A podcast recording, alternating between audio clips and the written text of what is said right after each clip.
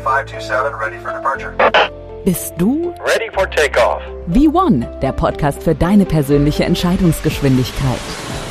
Vintier Brunnbauer hat mehr als 20 Jahre Erfahrung als Pilot im Gepäck und bildet auch aus. Für Vintier zählen Verantwortung, Entscheidungen, Vertrauen. Hol dir den gewünschten Auftrieb. Auf zum nächsten Ziel, dein eigener Erfolg.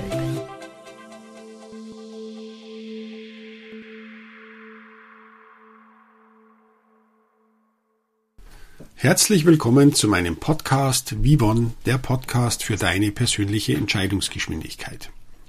Mein Name ist Dr. Wintier Brunnbauer, aber ihr könnt auch einfach gerne Wintier zu mir sagen und ich freue mich, euch heute wieder zu meinem Podcast begrüßen zu dürfen. Worum geht es in meiner Episode heute? Ich werde davon sprechen, dass die Sicherheitskultur in sicherheitsrelevanten Betrieben essentiell ist, sprich das Richtige zu tun, selbst wenn niemand hinsieht. Es muss erlaubt sein, Fehler machen zu dürfen. Fehler passieren. Aber es ist wichtig, im Anschluss darüber nachzudenken, warum dieser passiert ist und wie er unter den gegebenen Bedingungen nicht noch einmal passiert.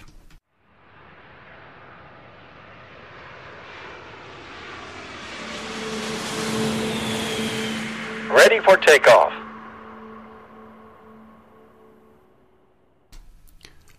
Bist du bereit für ein lebenslanges Lernen?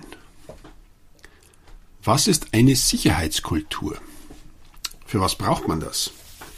Ja, viele Tätigkeiten sind sicherheitsrelevant. Sprich, wenn man nicht aufpasst oder da fahrlässig mit den Dingen umgeht, dann kann man relativ leicht Leute verletzen oder im schlimmsten Fall auch töten. Zumindest geht aber irgendwo was kaputt und das wird teuer. Tätigkeiten wie zum Beispiel als Pilot oder auch in der Medizin. Ich meine, äh, ich habe keine Lust, jemanden an mir operieren zu lassen, dem das nicht bewusst ist, dass er mich auch umbringen kann. Genauso Schwerindustrie zum Beispiel. Ich meine, da werden tonnenweise Materialien verarbeitet. Wenn da irgendwo irgendwas runterfällt, das kann ganz schön Auer machen. Dann geht's natürlich weiter Automotive. Das sind natürlich Bereiche, äh, ich steige in ein Auto ein, fahre da 200, 250, wenn es sein muss. Ähm, ich gehe davon aus, dass das Fahrzeug geradeaus fährt. Ich gehe davon aus, dass die Bremsen funktionieren. Und da muss man einige Grundideen umsetzen, sonst geht es nach hinten los. Gleich ist natürlich Elektro und Gas. Ich habe selber ähm, Elektrikerlehre damals gemacht und wenn ich da nicht aufpasse, da hatten wir schon spannende Sachen. Äh, da wurden einfach die Kabel falsch angeschlossen. Das waren Gott sei Dank nicht wir, sondern das war die andere Firma, die irgendwann mal den Durchbruch verdrahtet hatte. Aber da war einfach auf einem Kabel, wo normalerweise gar nichts drauf ist, war da Spannung drauf. Und das kann ganz schnell nach hinten losgehen. Was sind die Merkmale einer Sicherheitskultur? Ja, zunächst einmal sind sich alle Mitarbeiter und natürlich auch die Organisation einig, dass proaktive Maßnahmen zur Gewährleistung der Sicherheit zu ergreifen sind. Das heißt, ich muss geistig schon so viel vorbereiten, so viel tun, damit es da keine Überraschungen gibt. Genauso ist natürlich das Vertrauen der Mitarbeiter in die Organisation die Basis des Ganzen und natürlich auch umgekehrt. Man muss sich gegenseitig vertrauen können. Dann sollen die Mitarbeiter und die Organisation erkennen, dass sie fehleranfällig sind und sie sind bereit, diese Fehler zu melden und aus eigenem und fremden Fehlern zu lernen.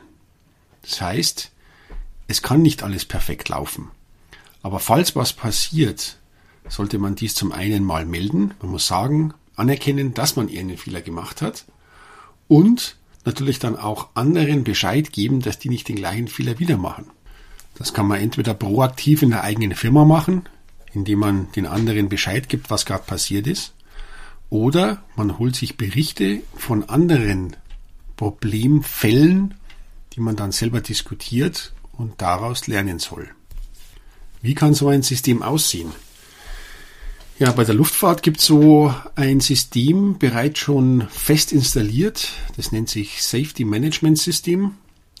Und die Intention ist, dass alle Probleme, die noch keine Probleme geworden sind, gemeldet werden. Sprich, es gibt noch kein echtes Problem. Es ist alles noch so, wie es eigentlich sein soll. Es ist keiner verletzt, es ist nichts kaputt. Man hat keine Regularien missachtet oder kaputt gemacht oder gestriffen. Aber man merkt, ähm, es hätte nicht viel gefehlt, dass das dann passiert. Und genau diese Meldungen, die sind recht wichtig. Die werden übernommen, die werden gefiltert, die werden anonymisiert, weil ich muss mich auch trauen, diese Reports zu schreiben. Und wenn, ich wenn mir anschließend ein Strick daraus gedreht wird, dann habe ich da kein Interesse, irgendwelche Reports zu schreiben. Diese Reports, wie gesagt, gefiltert, anonymisiert, kategorisiert, werden dann an das Management weitergeleitet und die überlegen sich dann, ob den einzelnen Problemen nachgegangen wird und wie man dann Maßnahmen ergreift, um die Situation zu verbessern. Dann wurden Maßnahmen ergriffen und dann schaut man sich an, ob immer noch das gleiche Problem gemeldet wird.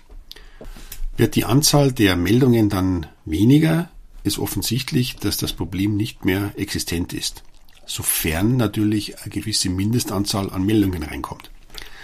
Falls das Problem aber immer noch auftritt, dann muss eben diese Schleife, dieser Loop nochmal durchlaufen werden dann hat halt eben diese Maßnahme nicht funktioniert und dann muss man nachbessern. Jetzt ist die Frage, wer ist für die Sicherheitskultur in der Firma verantwortlich? Ja, und für sich jeder in der Firma. Jeder soll melden, jeder soll die Probleme darstellen bzw. aufzeigen und dann muss gegen angegangen werden. Die EASA, die European Aviation Safety Agency, definiert, die Sicherheitskultur ist eine Reihe von dauerhaften Werten und Einstellungen in Bezug auf Sicherheitsfragen, die von jedem Mitglied auf jeder Ebene einer Organisation geteilt werden. Das klingt recht hochtrabend, aber es heißt, dass jeder für das Ganze verantwortlich ist und wenn es nicht gemacht wird, dann werden die richtigen Leute zur Rechenschaft gezogen. Aus der Sicht des Arbeitnehmers hat aber der Vice Chairman vom National Transportation Safety Board, also der NTSB aus Amerika, gesagt, es ist eigentlich nichts anderes als das Richtige zu tun, selbst wenn niemand hinsieht. Und das ist genau die richtige Einstellung. Das heißt, ich mache das nicht für jemanden anders, sondern ich mache es mir für mich, dass ich in einer vernünftigen Umgebung arbeiten kann. Jetzt ist die Frage, ist mein Job, den ich mache, und auch dann daraus die Notwendigkeit eben zu melden, der richtige Job. Wenn Sicherheit eine richtige, eine wichtige Komponente ist, dann solltest du dir überlegen, ob du da Lust darauf hast. Das Problem ist, ich muss meine eigenen Fehler zulassen und auch eingestehen. Das kann natürlich etappenweise recht unangenehm sein, insbesondere wenn ich unangenehme Kollegen habe oder wenn die Firmenkultur noch nicht so weit gediehen ist, als dass die Firmenkultur bzw. die Firma dies zulässt wenn dann nach so einem Report der Chef auf einen zukommt und sagt, äh, was hast du da falsch gemacht? Also das Ganze in eine Blame Culture beziehungsweise eine Schuldzuweisung dann ausartet, dann wird das mein letzter Report gewesen sein. Das heißt, wenn die Firmenkultur noch nicht so weit ist, als dass sie das zulässt, dann kann es recht unangenehm werden. Wenn ich aber die Einstellung habe, dass das nicht notwendig ist, dann wäre es in so Sicherheitsbereichen beziehungsweise sicherheitsrelevanten Jobs besser, was anderes zu tun. Einfach was anderes. Eine zentrale Komponente von Safety ist auch Continuous Improvement, wenn nicht sogar die zentrale Komponente. Oft hat man es mit Gefahren zu tun, die vielleicht schon berücksichtigt sind, aber dann doch irgendwie anders auftreten. Also sprich, ich mache zwar den gleichen Fehler, also die Tätigkeit, die ich tue, aber die Voraussetzungen sind ganz anders. Das heißt, ich hätte eigentlich schon wissen müssen, dass sowas passiert, beziehungsweise dass ich in die Falle reintapp, aber die Randbedingungen waren komplett anders. Das heißt, ich hatte bisher noch nicht die Gelegenheit, mir da Gedanken drüber zu machen. Daher wäre es im Anschluss nochmal wichtig, die Probleme und die Situationen zu reflektieren, damit man eben diese aufgetretenen Probleme in Zukunft vermeiden kann.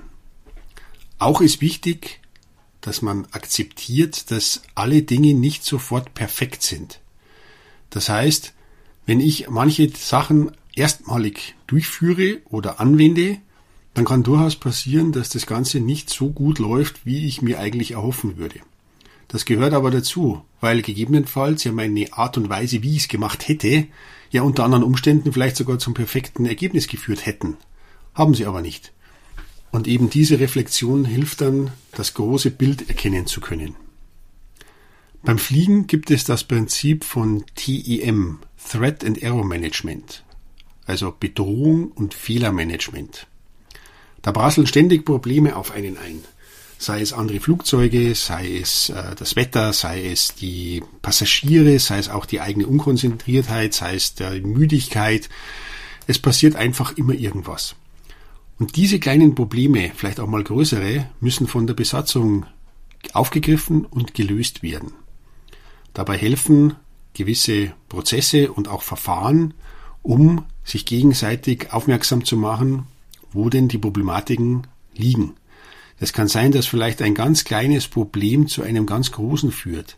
Sei es, man hat einen Delay, man muss warten, man lässt sich treiben, fliegt vielleicht zum anderen Flugplatz, der eigentlich gar nicht dafür geeignet ist, dann geht langsam der Sprit aus und jetzt muss man Entscheidungen treffen. Die Entscheidung hinten führt dann vielleicht schon zum Erfolg, aber die Frage ist, warum bin ich erstmal dahin gekommen? Das sind natürlich Extremfälle, die äh, so wahrscheinlich nie stattfinden werden.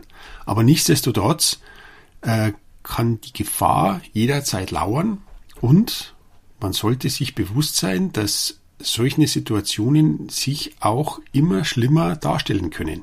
Man fängt klein an, ein kleines Problem wird größer, das wird dann noch größer, dann kommen neue Probleme dazu und die lassen das dann so weit treiben, dass gegebenenfalls ein Flieger vom Himmel fällt. Beispielsweise damals die Air Force über den Atlantik. Da hatten ganz kleine Probleme hatten angefangen und hinten raus war es dann so weit, dass durch ähm, Abwesenheit, geistige Abwesenheit des Co-Piloten und auch des anderen Co-Piloten der Flieger in eine Situation gekommen ist, in die man ihn nicht mehr ja, aus der Situation rausbringen konnte. Und dann sind die halt über den Atlantik abgestürzt. Und das hat eben ganz klein angefangen und das wird immer größer.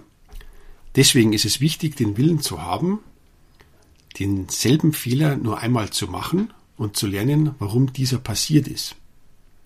Das kann natürlich auch eine Lebenseinstellung werden, Fehler machen zu dürfen. Damit ist aber nicht gemeint, dass man ständig den gleichen Fehler macht, sondern dass man zulässt, dass Fehler passieren und man anschließend dann eben drüber nachdenkt, warum diese Fehler passiert sind. Es sind eher so diese Randbedingungen, die zu berüchtigen sind. Man recht gibt es ja den Ausdruck Gleiches mit Gleichem.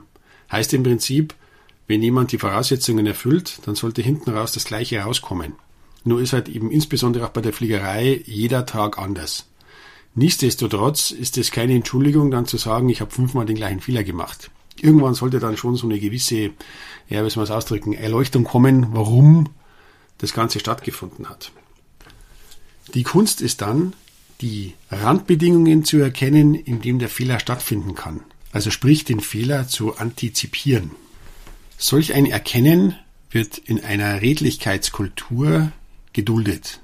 Die Redlichkeitskultur wird im Englischen auch gerne als Just Culture beschrieben.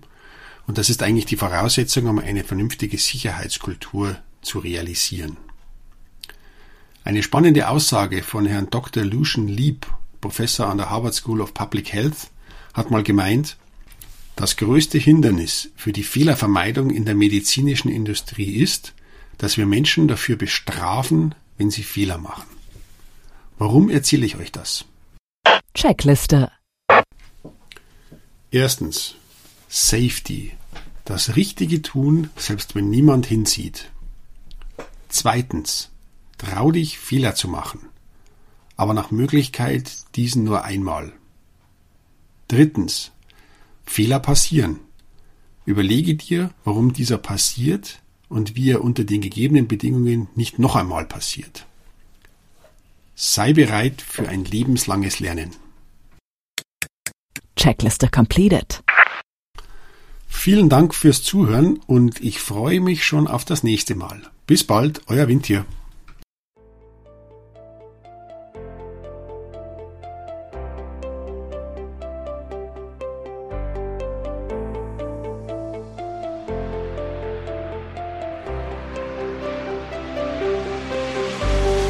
V1, der Podcast für deine persönliche Entscheidungsgeschwindigkeit. Reserviere dir jetzt schon dein Ticket für die nächste Folge. Mit einem Klick diesen Podcast abonnieren und du landest garantiert in der Fastlane.